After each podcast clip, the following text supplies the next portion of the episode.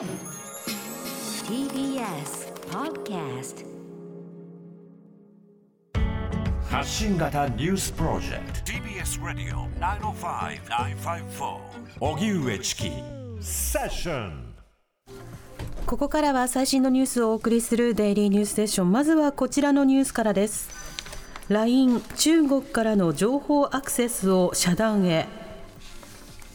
LINE の利用者の個人情報が業務委託先の中国の関連会社から閲覧可能になっていた問題で LINE の井出沢武社長は昨日日本のサーバーにある個人情報への中国からのアクセスを完全に遮断したと記者会見で明らかにしました。問題の業務委託をはじめ利用者のやり取りに関する中国での業務はすでに終了したということですまた韓国のサーバーに保管している LINE のトーク機能で使われた画像や動画ファイルオンライン診療サービスで利用する健康保険証などのデータも順次国内に移転し管理を徹底するとしています。LINE は情報の漏洩や流用は確認していないとしていますが政府や自治体には LINE の利用を見合わせる動きが出ていて今後の対応で信頼を回復できるかが焦点になっています。首都圏の時短要請来月21日まで延長で調整。新型コロナウイルスについて東京都は今日新たに420人の感染が確認されたと発表しました。また東京都と埼玉、千葉、神奈川の3県が現在飲食店などに行っている午後9時までの営業時間の短縮要請を来月21日まで延長する方向で調整していることが分かりました。関係者によりますと新型コロナの感染者数が減少しておらず再拡大するリスクがあることから引き続き対策が必要だと判断したということで店舗への協力金は1日あたり4万円で調整しています。1都3県の知事は今日夕方にテレビ会議を開き夜には正式決定する見通しです。一方、日本でも承認申請中のイギリスの製薬大手アストラゼネカの新型コロナワクチンの治験データにアメリカで懸念が指摘された問題でワクチンの有効性が実際よりも高く発表された可能性があるとアメリカのメディアが報じました。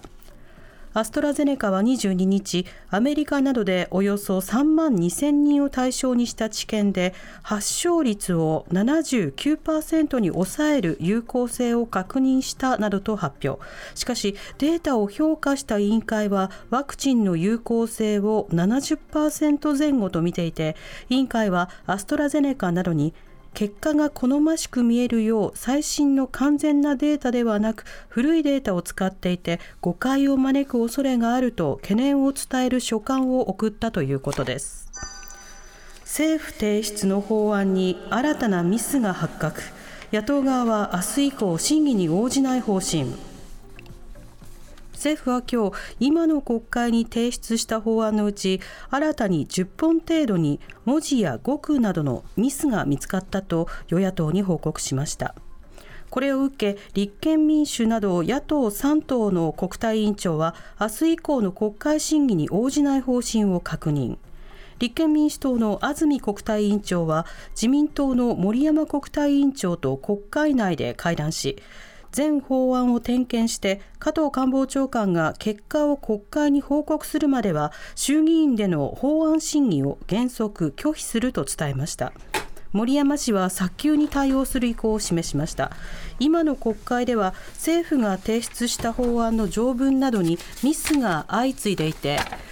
競争産業競争力強化法改正案や銀行法改正案の条文に誤りが見つかったほかデジタル改革関連法案の添付資料に合計45箇所のミスが判明しています。捜索現場での深刻なハラスメントの実態が明らかに。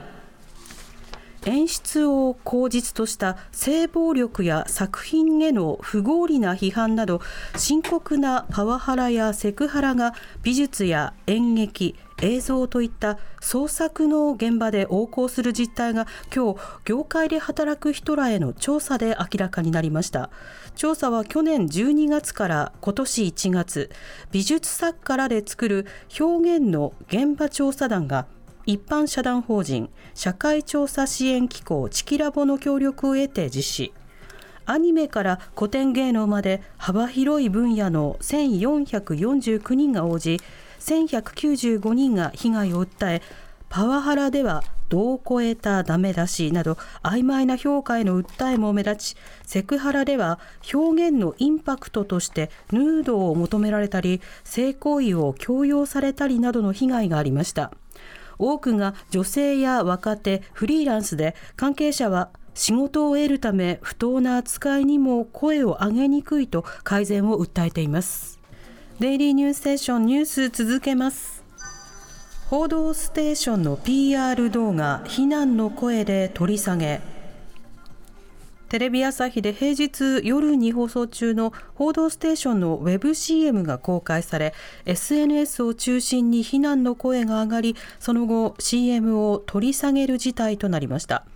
ウェブ CM はこれは「報道ステーション」の CM ですと始まり若い女性が「会社の先輩産休明けて赤ちゃん連れてきたんだけどもうすっごく可愛くてどっかの政治家がジェンダー平等とかってスローガン的に掲げている時点で何それ時代遅れって感じと言及。その後9時54分ちょっとニュース見ていい？と発言しこいつこうして見てるなと字幕が入ります。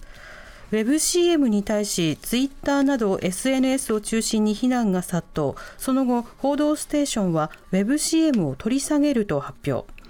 理由についてジェンダー問題については世界的に見ても立ち遅れが指摘される中議論を超えて実践していく時代にあるという考えをお伝えしようとしたものでしたがその意図をきちんとお伝えすることができませんでしたとしています。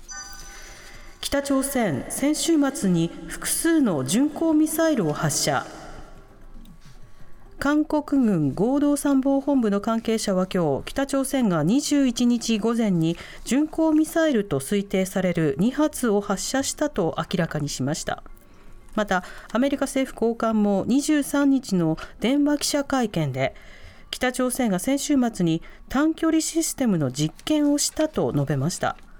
今年1月のバイデン政権の発足後北朝鮮のミサイル発射が明るみに出るのは初めてですがアメリカ政府高官は今回の実験は通常の軍事活動とし弾道ミサイル発射を禁じた国連安保理の制裁対象にはならないとして静観の構えを見せました。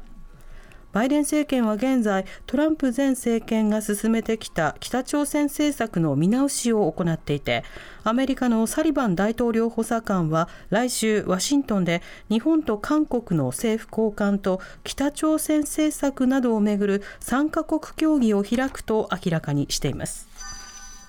元柔道金メダリスト古賀稔彦さん死去。1992年のバルセロナオリンピック柔道男子71キロ級で金メダルを獲得した古賀稔彦さんが亡くなりました。53歳でした。関係者によりますと古賀さんは去年春頃から体調を崩していてがんと診断され療養を続けていたということです。佐賀県出身の古賀さんは中学と高校の6年間東京にある柔道の私塾行動学者で鍛えオリンピックには3回出場。92年のバルセロナでは怪我を抱えながらも金メダルを獲得し世界選手権も3回制覇しました。また90年には体重無差別で争う全日本選手権で準優勝。引退後は指導者としても活躍し柔道の普及活動にも尽力していました。TBS Radio 荻上チキセッション TBS Radio 905 954